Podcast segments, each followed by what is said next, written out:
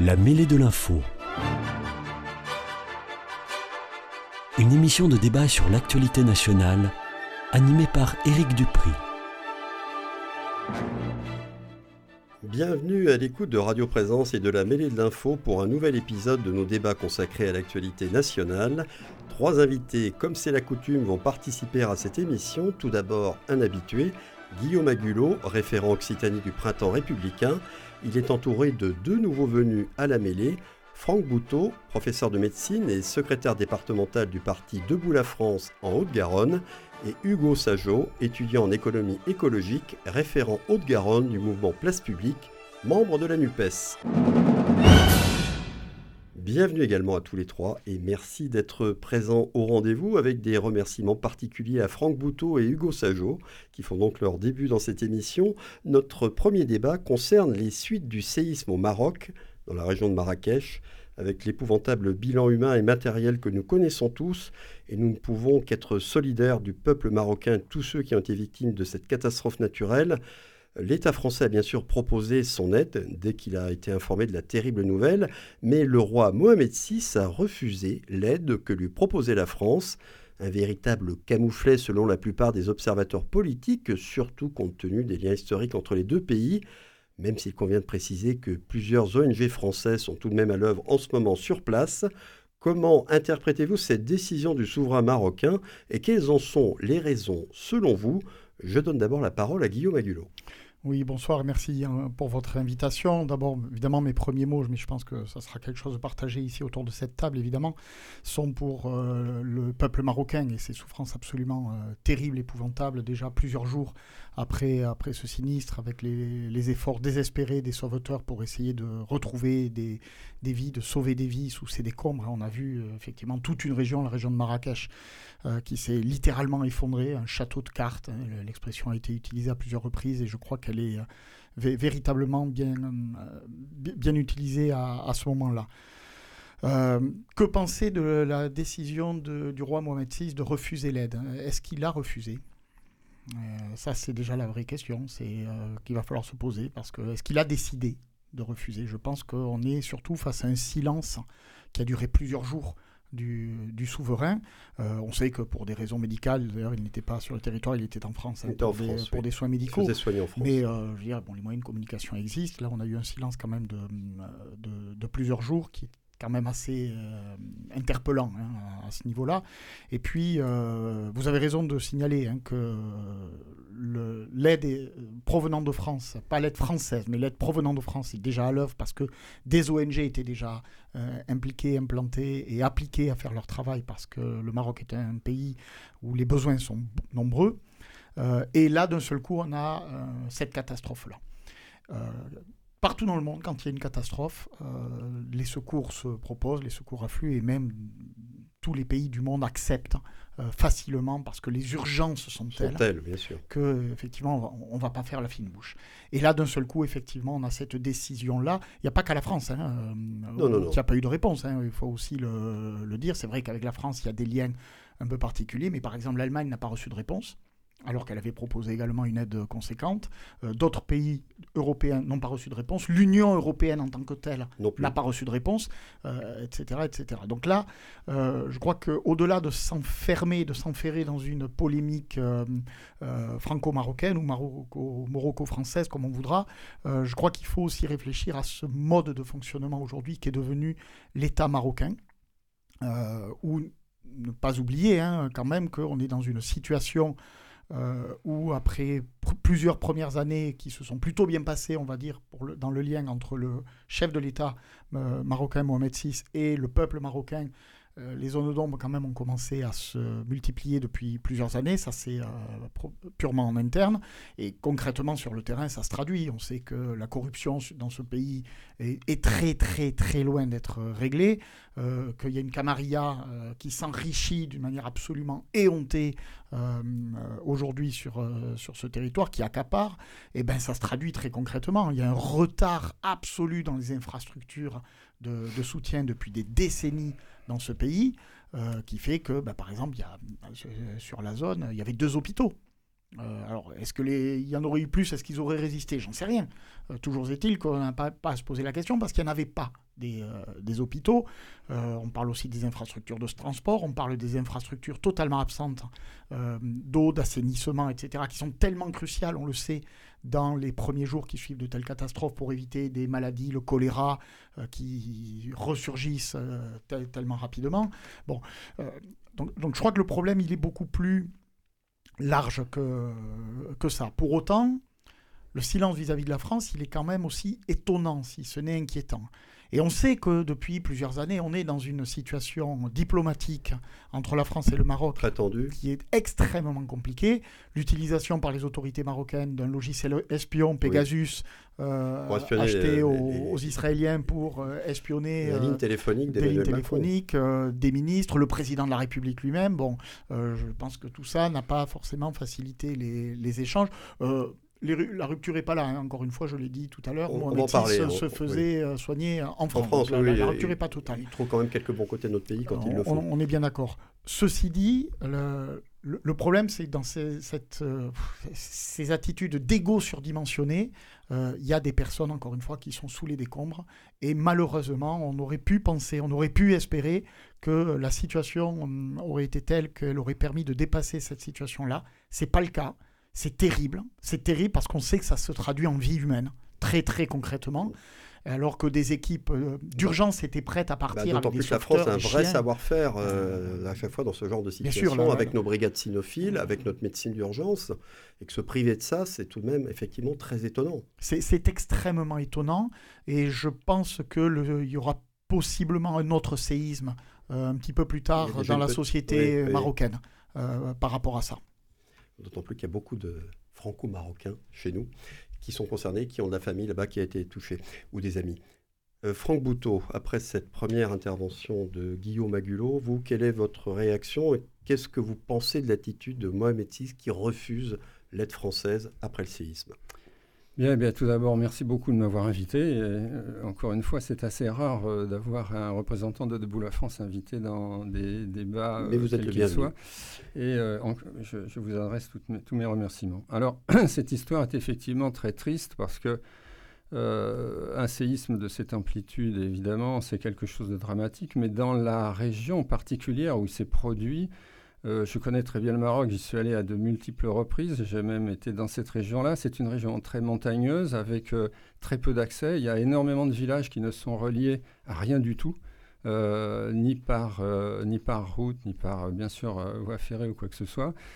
Et les, habitations dans, ces contrées sont, faites de terre. Et il suffit presque de donner un coup de pied dans, dans le mur pour qu'il s'effondre. Donc, évidemment, il y avait tout ce qu'il fallait pour que ce soit une catastrophe.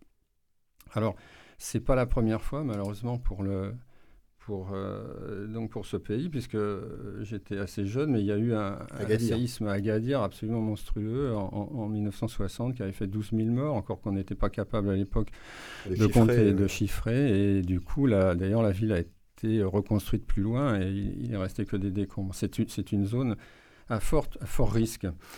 Euh, cela dit, bon, euh, le débat aujourd'hui, la question aujourd'hui, c'est effectivement autour, euh, autour de l'attitude de, Mohamed V. Bon, là, Le Mohamed VI, pardon. Le, le, le, Maroc, contrairement à ce que certains prétendent, est un pays riche. Je veux dire par là, il euh, y, a des riches qui sont extraordinairement riches et il y a des pauvres qui sont extraordinairement pauvres. Bon, ça, ça fait pas l'ombre d'un doute. C'est un des pays les plus inégalitaires du monde. C'est un pays euh, où sévit, on va dire, une dictature, mais on peut dire ça de pratiquement tous les pays du monde maintenant. Donc, c'est pas vraiment une caractéristique euh, particulière. C'est un pays qui a une forte armée, une, forte gendarmerie et qui a a priori beaucoup de moyens pour aller intervenir dans, dans des zones comme ça euh, puisqu'il euh, y a quand même euh, comment dire, une, habitude de, parcourir les zones désertiques, montagneuses, etc. chez ces gens-là. je pense que quelque part, le roi du Maroc a considéré qu'il était capable, lui, de, gérer la situation. Et c'est effectivement un péché d'orgueil, ça ne fait pas l'ombre d'un doute.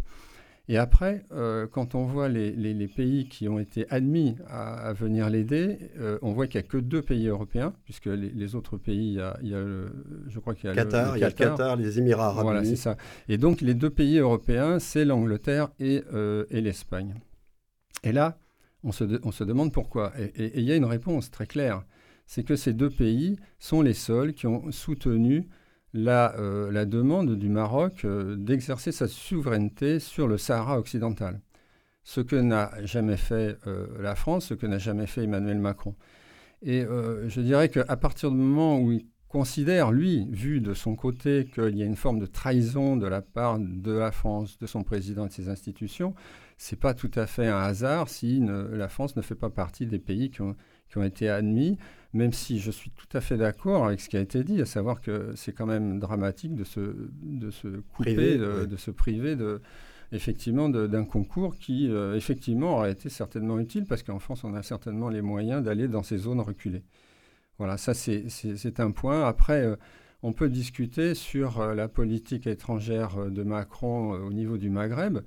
Euh, et on voit bien que depuis son élection, euh, Macron cherche par tous les moyens à développer des rapports le plus étroits possible avec un pays qui est l'Algérie, et que l'Algérie, évidemment, est en conflit ouvert. D'ailleurs, il y a eu même des, échauffourées armées avec le Maroc sur, la, euh, sur le sujet du, du Sahara occidental. Alors, pourquoi Macron veut-il absolument nouer des liens avec un pays qui pour l'instant est un pays qui n'est pas du tout un pays ami de la France. Euh, le, président, les présidents qui sont succédés n'ont cessé de critiquer la France. Le peuple algérien ne cesse de critiquer la France, on le voit très bien parmi les Algériens qui sont en France. Et on ne peut pas dire que ce soit tout à fait pareil avec le Maroc, parce que le Maroc, il y a quand même énormément de Français euh, qui sont allés là-bas, à Essaouira, Tanger ou ailleurs, Marrakech, pour y passer tranquillement euh, leur retraite, et jusqu'à preuve du contraire, ça se passe bien. Et il y a des dizaines et des centaines de milliers de Français qui vont en, vacances là-bas et ça se passe très bien, ils reviennent très contents. Et effectivement, les Marocains, de base, on va dire, ils ne sont pas du tout anti-français, je peux en témoigner. Et par contre, euh, l'Algérien de base, il est anti-français, lui. Je crois qu'on ne peut pas le nier. Alors, pourquoi, pourquoi cette politique discriminante vis-à-vis du Maroc? Ça, moi, je pose la question, il doit y avoir des réponses, mais je ne les ai pas. Mais c'est quand même un élément majeur de réponse à la question que vous avez posée. Oui, alors il est vrai qu'en général, lorsque la France se rapproche de l'Algérie, les liens se distendent avec le Maroc, et inversement, si on se rapproche du Maroc, les liens se distendent avec l'Algérie. Bon, alors, euh, Hugo euh, Sajo, vous, qu'est-ce que vous répondez à la question que j'ai posée? Quelles sont, selon vous, les raisons qui ont motivé cette décision du souverain marocain de refuser l'aide de la France? Tout d'abord, merci pour l'invitation également. Vous êtes le bienvenu aussi. Euh, et, j'ai évidemment une pensée euh, pour euh, toutes les familles des victimes, pour le peuple marocain, et également pour les binationaux qui en France ont sûrement perdu aussi des, membres de leur famille. Une fois dit cela, je ne crois pas que le roi du Maroc ait très officiellement refusé l'aide française. C'est pas le message, du moins moi, que j'ai que j'ai identifié. Euh, et puis, je pense qu'il faut aussi euh, balayer devant notre porte. Le, président de la République euh, n'entretient pas les meilleures relations possibles. Alors effectivement, il a été dit que ça fait un certain nombre d'années que les, les, relations avec le Maroc sont assez tendues. Le premier interlocuteur qui s'est exprimé a parlé de l'affaire Pegasus, qui n'a pas forcément amélioré les, les positions, nos relations. Il y a eu l'affaire des visas aussi, cette réduction de 50% des visas qui n'a pas forcément été euh, pour les ressortissants marocains. Pour les ressortissants marocains, effectivement. Et le sujet du, euh, du Sahara occidental. Après, c'est une affaire de diplomatie euh, humanitaire. ils n'ont pas refusé, ils ont accepté les aides les plus proches des pays voisins, des pays où il y avait des relations plus saines, plus proches. Et donc, je crois que ça, ça va se faire. mon point de vue est que l'aide française finira par aboutir. Déjà, on peut noter que euh, les ONG françaises sont présentes. Euh, je pense par exemple au Secours populaire français, euh, l'association dans laquelle je suis à la fois bénévole et élu. Nous avons débloqué 150 000 euros. nous avons déjà des équipes sur place. Nous sommes parfaitement accueillis là-bas. Pourtant, nous sommes le Secours populaire français. Hein. ce qui veut dire ce que ça veut dire. On n'est pas mal accueillis là-bas. Par ailleurs, je crois que dans toute situation de catastrophe naturelle, il y a une sélection à faire, il y a une hiérarchie des aides à mettre en place. Et la France, étant donné les relations actuelles, euh, n'est pas euh, priorisée, simplement. C'est tout ce que ce que je pourrais dire. J'ajouterais aussi que si nous n'arrivons pas par le canal franco-marocain à apporter des aides, il nous, reste le canal européen. Il faut dire que l'Europe, les pays européens ont déjà fait la proposition au Maroc d'apporter des aides. Et la France peut passer par l'Union européenne pour, pour apporter ces aides. Voilà, il y a bien des, des manières. Je veux aussi en particulier euh, saluer euh, l'aide française au Maroc et l'aide internationale et surtout euh, la solidarité marocaine. ça, ça n'a pas encore été évoqué, mais la, la, solidarité là-bas agit au quotidien, que ce soit les entreprises, que ce soit aussi les personnalités publiques marocaines, mais aussi françaises. Je pense à, à Jamel Debbouze, à Gad Elmaleh, sur le côté sanitaire qui ont fait les appels au don du sang. voilà, très rapidement, il y a une solidarité qui s'est mise en place euh, chez le peuple marocain et c'est assez extraordinaire et je crois qu'on peut, le, qu'on peut le souligner.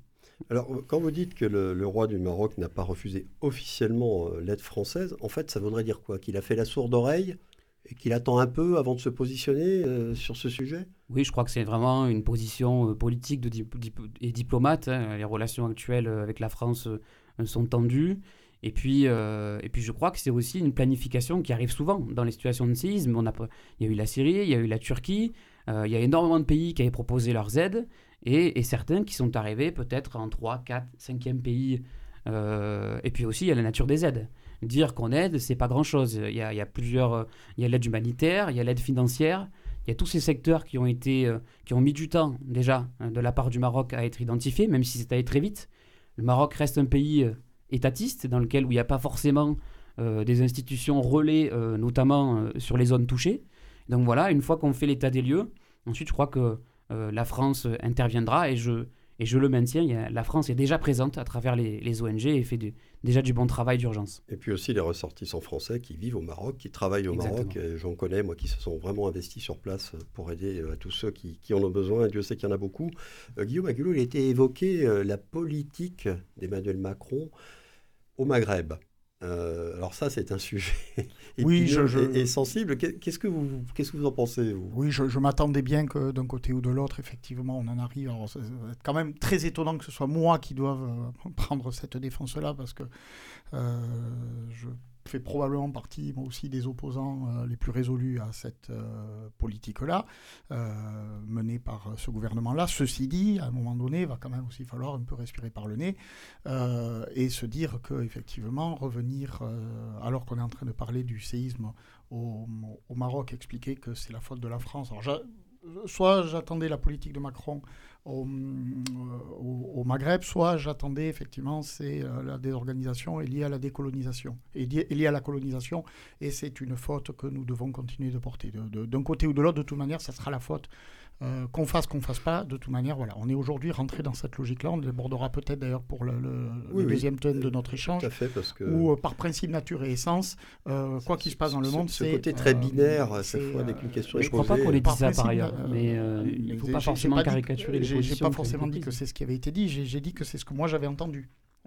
Euh, non, non, vous ne l'avez pas dit du tout. Euh, non, non, absolument pas. Non, non, moi, j'ai dit que. effectivement, certaines personnes n'hésitent pas à utiliser cet argument. C'est des choses que j'ai pu entendre, pas ici, hein, mais que j'ai pu entendre par ailleurs. Par contre, effectivement, j'ai entendu la remise en cause de la politique française euh, au, au, Maghreb, au Maghreb qui est certainement critiquable.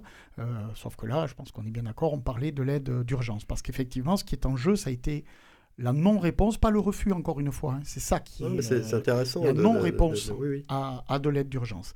Euh, vous avez évoqué très justement d'autres séismes antérieurs, et notamment celui qui a frappé à la fois la Syrie et la Turquie.